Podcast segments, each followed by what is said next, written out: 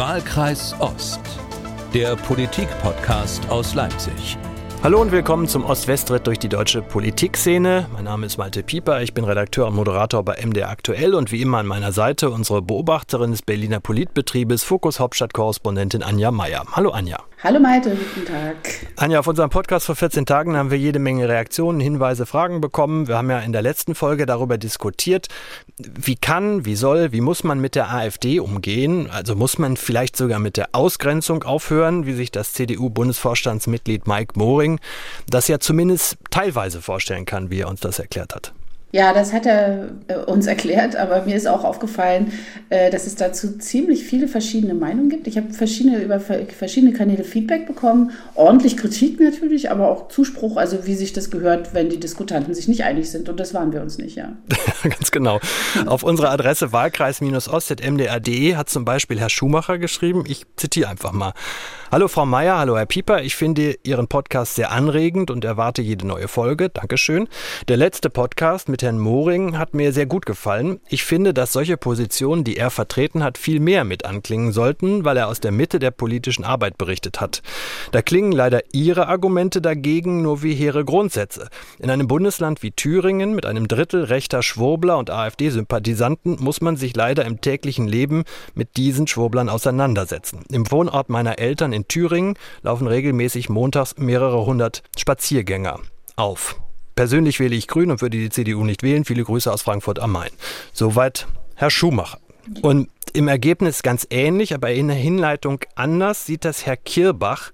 Und ja, er kritisiert vor allem dich, weil du ja konsequent die Gegenthese zu Mike Moring vertreten hast, weil du die AfD für gefährlich für unser politisches System hältst. Also, Herr Kirbach schreibt, Mike Moring habe ihm aus der Seele gesprochen und weiter.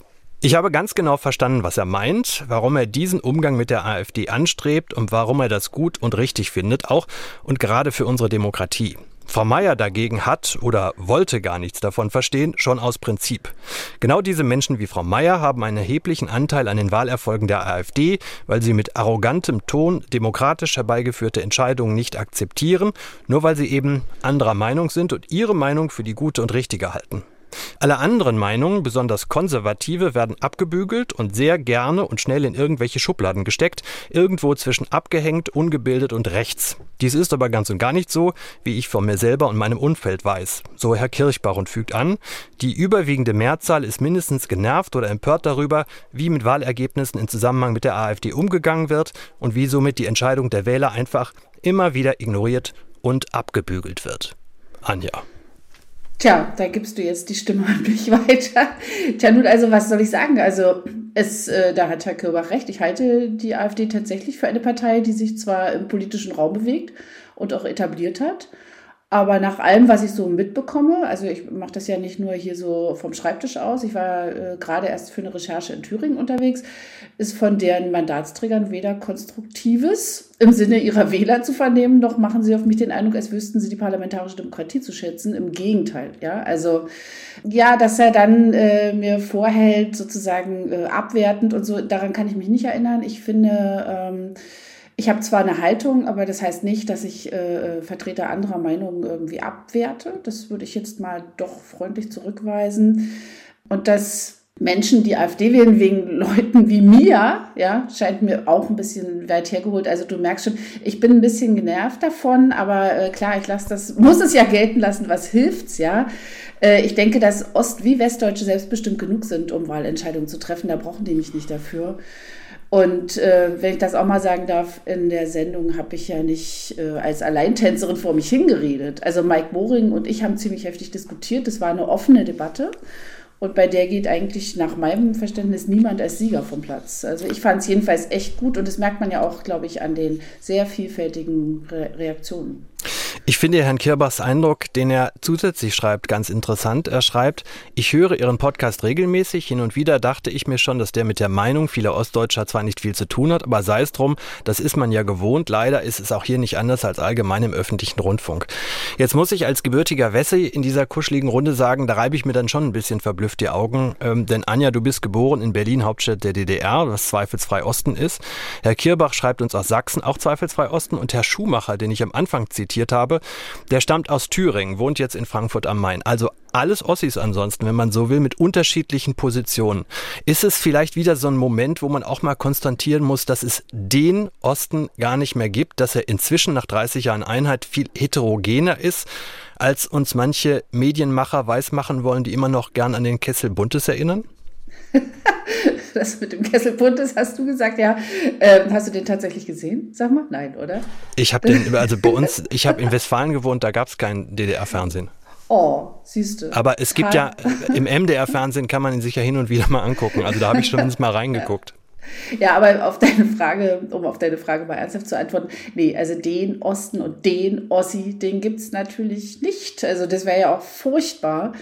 Dann, also wenn das so wäre, dann könnten wir beide uns äh, alle zwei Wochen zusammenschalten. Ich würde einfach einen raushauen, du würdest einen raushauen und dann äh, hätten wir ja, wäre alles erledigt und ich hätte den Osten und die Ostlerin repräsentiert. Also äh, das finde ich eigentlich gerade so spannend an unserem Podcast. Deshalb komme ich auch so gerne, dass wir weiterdenken und weiter ausgreifen und im, im Grunde auch Selbstsuchende sind. Also ich würde für mich jedenfalls nicht in Anspruch nehmen zu sagen, so ist der Osten und so ist der Ossi oder die Ossi. Äh, das finde ich eigentlich, äh, das wäre, wäre glaube ich, ziemlich langweilig, ja. Wir greifen das Thema auf jeden Fall wieder auf im nächsten Podcast in 14 Tagen. Dann haben wir wieder einen Gast, mit dem wir dieses ganze West-Ost und auch die AfD-Frage ähm, sehr fundiert äh, beleuchten können. Wenn Sie uns bis dahin was auf den Weg mitgeben wollen, dann können Sie das machen unter wahlkreis-ost.mdr.de. In dieser Folge wollen wir jetzt aber vor allem noch zwei Dinge tun. Zum einen hinter die Kulissen des Hauptstadtbetriebes schauen, denn da versuchen die Parteien immer mehr die traditionellen Medien zu umgehen, auch kritische Fragen zu umgehen, um möglichst ungefiltert senden zu können. Und wir reden dann nicht nur von der AfD, sondern auch von Union und SPD inzwischen. Wie sie das anstellen, klären wir zum Schluss. Jetzt wollen wir mal auf den, ich nenne es mal so, abgestürzten Engel der Ampel äh, schauen.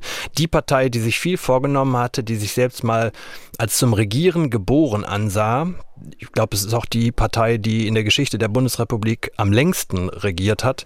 Die hat ja seit ungefähr einem Jahr wieder am Kabinettstasch Platz genommen und jetzt können wir das Rätsel eigentlich auflösen. Diese Partei taumelt inzwischen dem Abgrund entgegen. Es ist die FDP.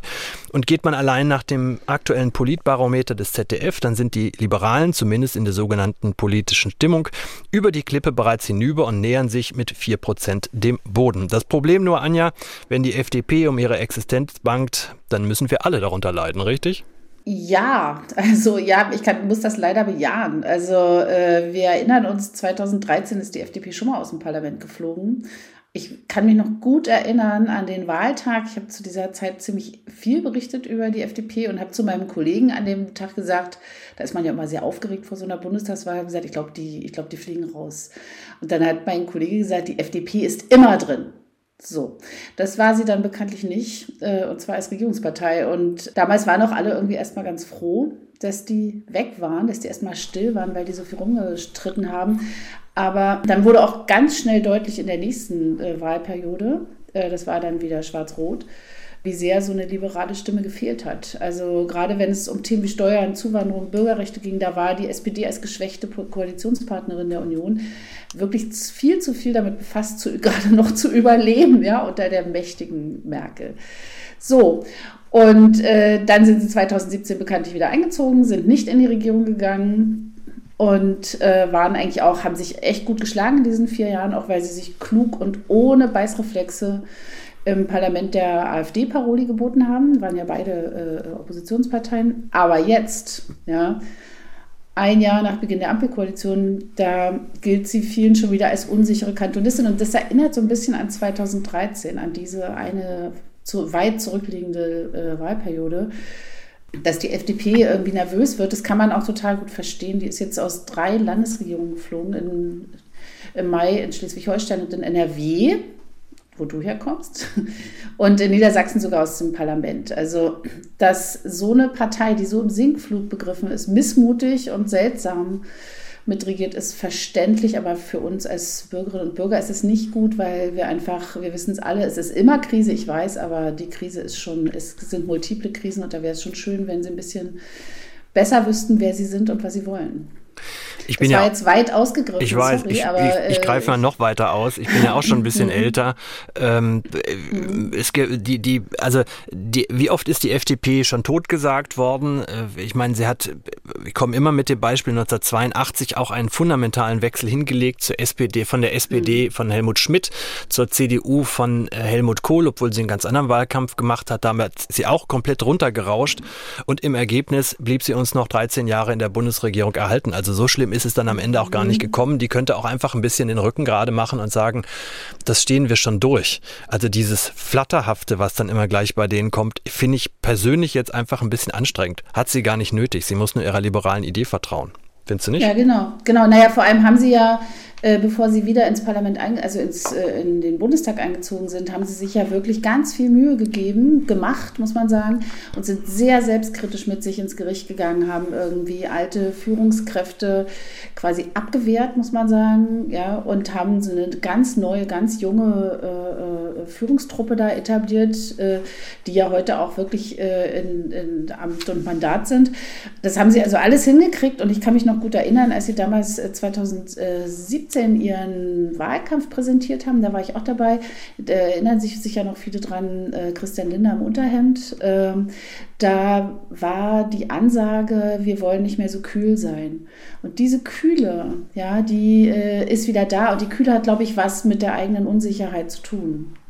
Die hat ja Lindner selbst auch befeuert, indem er Mhm. von der Gratismentalität und so weiter gesprochen hat. Da hört man ja schon Ja. die spätrömische Dekadenz von Guido Westerwelle äh, Ja, das ist so, genau, so mitklingen. ja, genau, das ist dieser alte FDP-Sound, den sie eigentlich äh, hinter sich lassen wollten. Ich habe mich auch gewundert, dass er sich da so hat hinreißen lassen. Hören wir doch mal in die Partei rein. Ich habe das gemacht und habe mit dem Generalsekretär der FDP in Sachsen, Philipp Hartewig, äh, gesprochen. Der ist im Hauptberuf Bundestagsabgeordneter, damit Teil der Koalition. Und ich wollte mal äh, von ihm was wissen, woran es denn eigentlich liegt. Liegt es an dem FDP-Finanzminister und äh, Bundesfinanzminister Christian Lindner, der zum Beispiel immer neue Rekordausgaben aufstellen muss, obwohl er der Partei doch die schwarze Null versprochen hat? Äh, liegt es, äh, woran liegt es sonst, dass die äh, in den Umfragen die Anhänger von SPD und Grünen mit ihrer Bundesregierung überwiegend zufrieden sind und sehr überwiegend zufrieden sind, die liberalen Wähler aber ganz und gar nicht? Ich glaube, das ist eine Fülle an Themen. Das heißt, das eine, eine Mal natürlich, dass wir unsere Themen auch umsetzen können, die wir im Koalitionsvertrag haben. Ein paar Sachen haben wir auch schon da, da umgesetzt. Zum Beispiel in, auch in den Ressorts, die wir gerade führen. Ich bin im Rechtsausschuss, was äh, Marco Buschmann da auch in der Agenda hat, schon relativ viel abgearbeitet im rechtspolitischen Bereich. Die BAföG-Reform zum Beispiel bei Bettina Stark-Watzinger im Bildungsressort, so dass wir da in einzelnen Sachen arbeiten und vor allem auch unsere Themen, die wir im Koalitionsvertrag gut reinverhandelt haben, äh, auch äh, durchbekommen. Dann ist es, glaube ich, viel ein Thema Kommunikation. Also wir müssen sichtbarer machen, was wir geschafft oder nicht geschafft haben äh, und wo halt, äh, wo wir auch harte Kanten gesetzt haben. Das heißt, ähm, bestes Beispiel auch beim Thema äh, Corona ist viel, viel weniger möglich, als das ähm, in den letzten Jahren möglich waren für die, für die Länder. Also zum Beispiel aus meinem Bereich im äh, Sportbereich, dass es nicht mehr möglich sein wird, egal was die Länder tun, Sportstätten komplett zu schließen, ist ein äh, Riesenerfolg und das eben auch sichtbar zu machen. Das ist uns, glaube ich, bisher noch nicht ausreichend gelungen. Ihr Bundesvorsitzender Christian Lindner sagt ja immer, wir regieren nun mal mit zwei linken Parteien zusammen.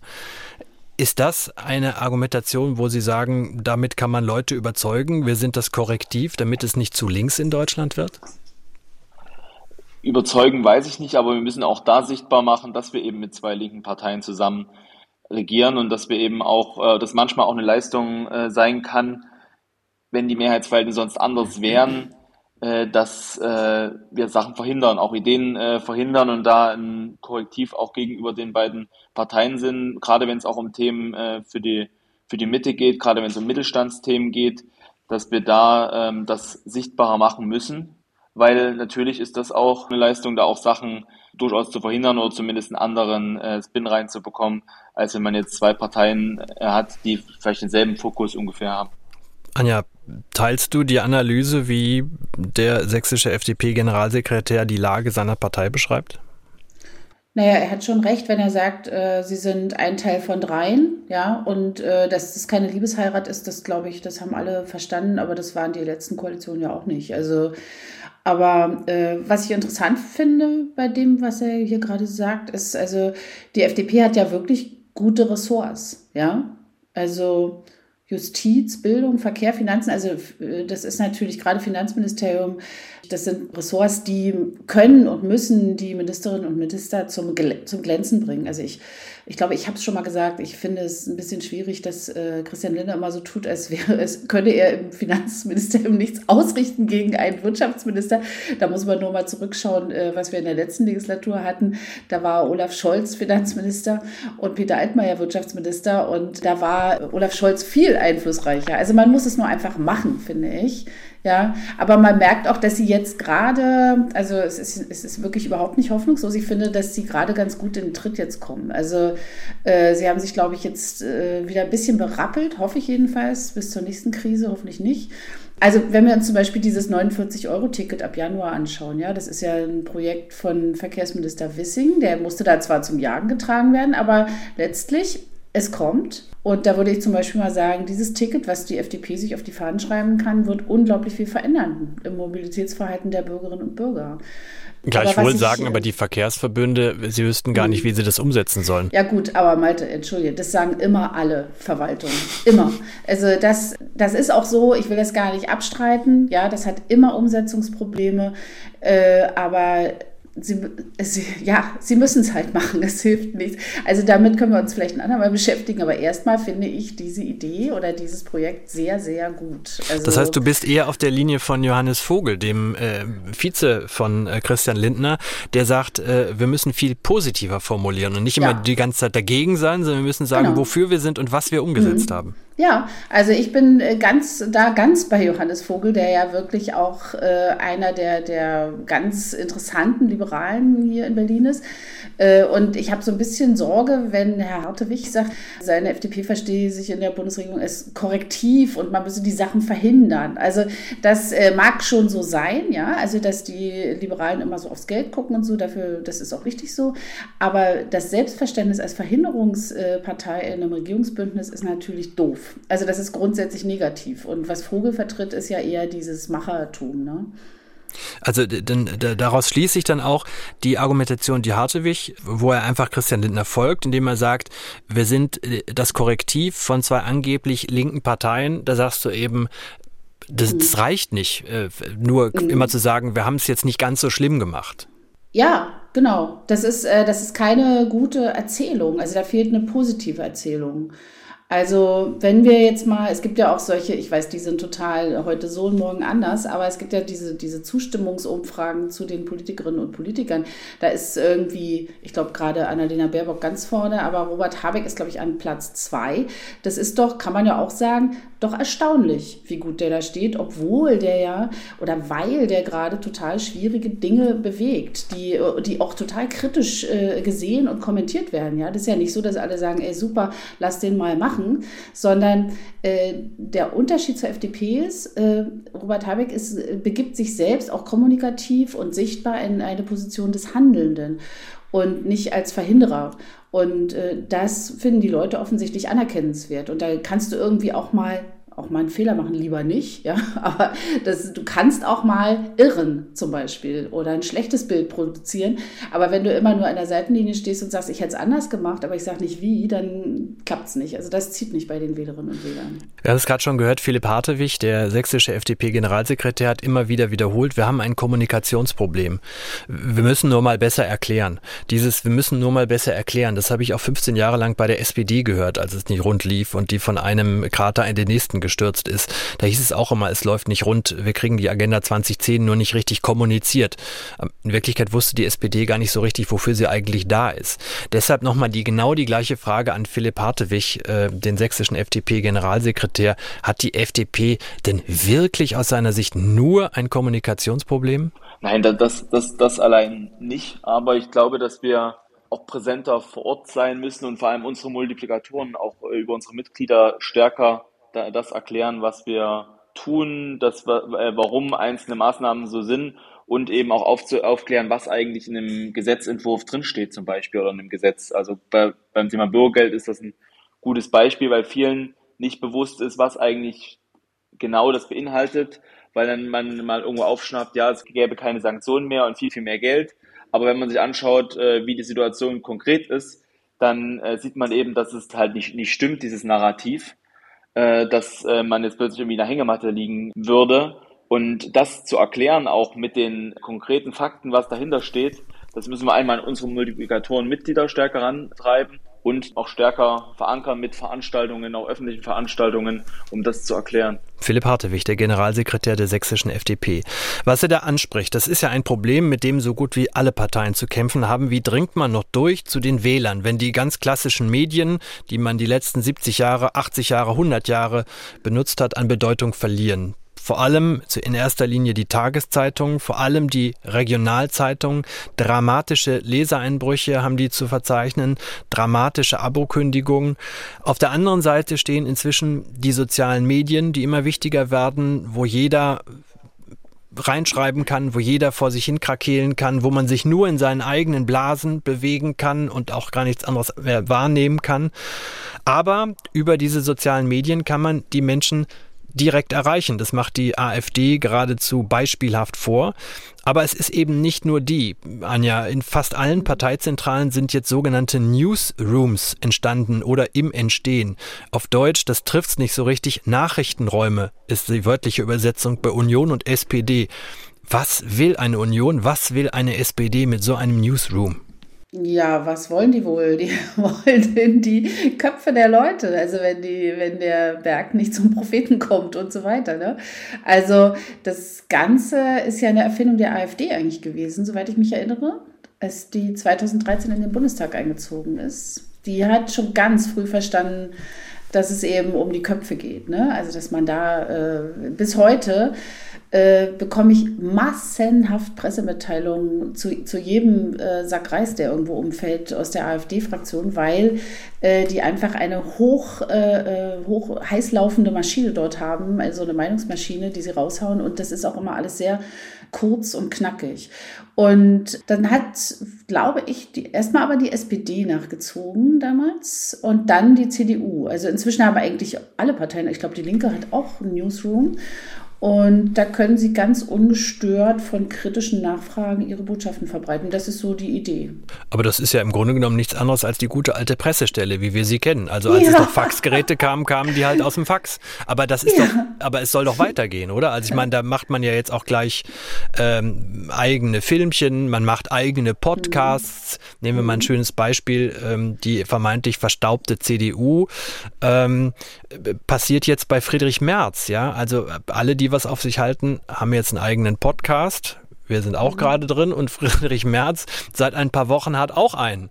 Da können wir jetzt mal kurz rein. Das ist jetzt also äh, da sind wir nämlich genau dabei. Ein Produkt eben solcher Newsrooms der Parteien. Also Friedrich Merz in seinem Podcast bei Anruf Merz ich will auf einen bestimmten Punkt hinaus. Du bist glücklich mit deiner Arbeit. Du weißt natürlich, wie du deine Miete finanzieren kannst. Du weißt natürlich auch, äh, wie du deinen Lebensunterhalt finanzieren kannst. Es gibt wirklich Menschen da draußen, die das eben nicht wissen. Ähm, ist dein Friedrich Merz in der Lage, sich in eine solche Situation zu versetzen? Ich glaube ja. Ich, ich, ich lebe ja in einer mittelgroßen deutschen Stadt. Ähm, ich erlebe den Lebensalltag von vielen Menschen ja nicht wochenlang und äh, monatelang, aber immer wieder Tage und Stundenweise. Ich bin in Vereinen, ich lebe dort, wo viele andere Menschen in ganz normalen Beschäftigungsverhältnissen leben und ich sehe natürlich, gehe mit offenen Augen auch durch Berlin und durch meine Heimatstadt Arnsberg. Ich glaube schon, dass ich ein Gefühl dafür habe, wie viele Menschen in diesem Land wirklich äh, dem Ende des Monats mit großer Sorge entgegensehen, weil sie das Gefühl haben, ich komme nicht über die Runden. Sagt Friedrich Merz in seinem Podcast bei Anruf. März. Die Journalistin Sherry Reeves spricht am Ende jeder Sitzungswoche mit dem CDU-Parteichef. Sherry Reeves kennen manche, die Kinder haben, weil sie auch mal Wissen macht A moderiert hat. Ähm, sie hat in den sozialen Medien auf ihr Engagement viel Druck gekriegt, weil sie eben dieses Format mit März macht. Dabei ist sie alles andere als eine reine Stichwortgeberin. Also ich habe da mit Interesse mir die 50 Minuten angehört, wie März argumentiert. Aber man muss sich doch dabei immer klar machen, es ist und bleibt eine CDU-Produktion, oder? Ja, das ist so. Das ist eigentlich äh, kein, eher kein Journalismus, sondern PR. Also jetzt mal ernsthaft, wenn Sherry Reeves äh, Friedrich Merz fragt, äh, übrigens komischerweise per Du, äh, weißt du denn noch, wie die Menschen ihre Miete bezahlen? Dann ist ja jetzt nicht zu erwarten, dass er sagt, ach nee, gut, dass du fragst, äh, ist mir jetzt, mein Gott, wie geht das da draußen zu, ja? Also äh, das, das ist vielleicht ganz unterhaltsam, aber es ist natürlich, äh, der befindet sich in einem geschützten Raum, in dem er sprechen kann, ja? Und ich finde es auch schön, dass seine Gesprächspartnerin ihm so auch mal unvorhersehbare, Fragen, unvorhersehbare Fragen stellt. Aber da, auch das ist ja ein Teil der Verabredung. Also er kann sich da ganz äh, sicher fühlen, ja. Also da, zum Beispiel wird wohl kaum die Moderatorin ihn mit unerfreulichen Recherchen konfrontieren und so. Also, naja, und selbst wenn er was nicht kritisch. beantworten kann, würde man es einfach rausschneiden am Ende und wir würden es mhm. vermutlich nicht sehen. Also das äh, kommt ja dann ja. mit dazu. Also er würde dann am Ende bestimmt sagen, Sherry, so nicht. Wenn er das zu uns sagen würde, dann würden wir es trotzdem senden. Ja. So wie Friedrich Merz erlebe, würde der einfach im Rausgehen sagen, äh, ja sowieso, das machen sie raus. So. Aber ähm, ich äh, finde im Prinzip, ich will das jetzt hier gar nicht so äh, in Abrede stellen. Ich finde gerade das Podcastlesen, nicht nur weil wir beide einen haben, sondern ich finde, da hat sich einfach unglaublich viel bewegt im Land. Die Menschen informieren sich einfach wieder über die Ohren. Und ich finde das sehr schön. Ich auch übrigens. Ich hab, bin auch vom, vom Lesen äh, sehr weit vorgedrungen ins Hören, ja. Aber welche Funktion hat so ein Podcast von Friedrich Merz? Für wen ist der eigentlich gemacht? Ist der für uns beide als politisch Interessierte gedacht? Oder ist der für die 400.000 CDU-Mitglieder, um denen, damit die nicht die Konvolute durchlesen müssen, man die in die zuschicken muss, sondern dass sie die Stimme des Herrn ganz unauffällig und unaufgeregt beim Autofahren hören können? Naja, es ist, äh, wie, wie, sagt man, vielleicht Infotainment, vielleicht so eine Mischung aus Information und Unterhaltung. Also äh, jetzt mal ernsthaft, natürlich möchte man gerne, also ich jedenfalls, ich kann mir vorstellen, dass nicht jeder Mensch, dass es nicht jedem Menschen in diesem Land so geht, aber mich interessiert es schon, wie Friedrich Merz, was der so zu erzählen hat, ja. Äh, der, ist halt eine wirklich äh, interessante Figur. Insofern, damit lockt man aber wie gesagt, es ist eigentlich, äh, ja, es ist PR. Es, das bleibt es auch. Und, das, äh, und ich glaube, so ein äh, CDU-Mitglied, was sich auf die nächste äh, äh, Kreisverbandssitzung zubewegt, wird wohl schon trotzdem noch seine Papiere lesen müssen. Also ganz so einfach ist es dann doch nicht, ja. Muss uns das denn Sorge machen, dass bei sowas immer mehr die Grenzen zwischen in Klammern kritischem Journalismus und Partei-PR verschwimmen, dass manche Leute das einfach später gar nicht mehr auseinanderhalten können? Ja, das sollte es, aber ich habe auch ein bisschen im Hinterkopf, dass man als Journalistin natürlich immer so denkt, das, was ich mache, ist doch eigentlich das Gültige. Ich sehe schon, äh, dass es Leute anzieht und äh, warum sollte politische Information nicht auch irgendwie gut zugänglich sein? Außerdem halte ich eigentlich das Interesse der Leute, äh, sich umfassend zu informieren, dass das wird dadurch nicht geschmälert. Also ich glaube, dass Leute, die sich für Politik und politische Entscheidungen und Vorgänge und Personalien interessieren, denen reicht es nicht, äh, sozusagen Partei, äh, irgendwie was weiß ich, CDU TV anzumachen, was es ja auch gibt auf YouTube.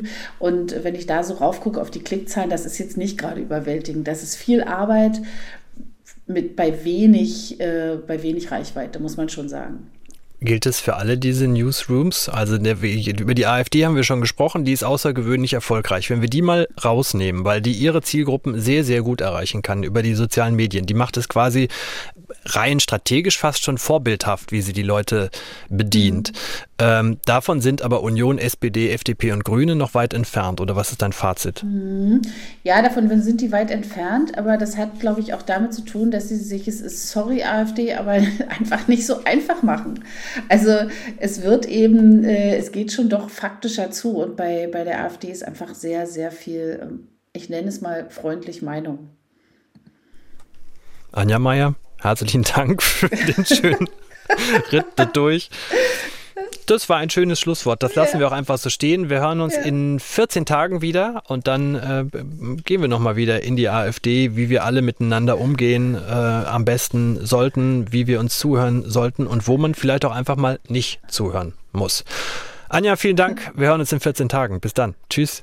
Mach's gut, Malte. Ciao. Wahlkreis Ost, der Politik-Podcast aus Leipzig.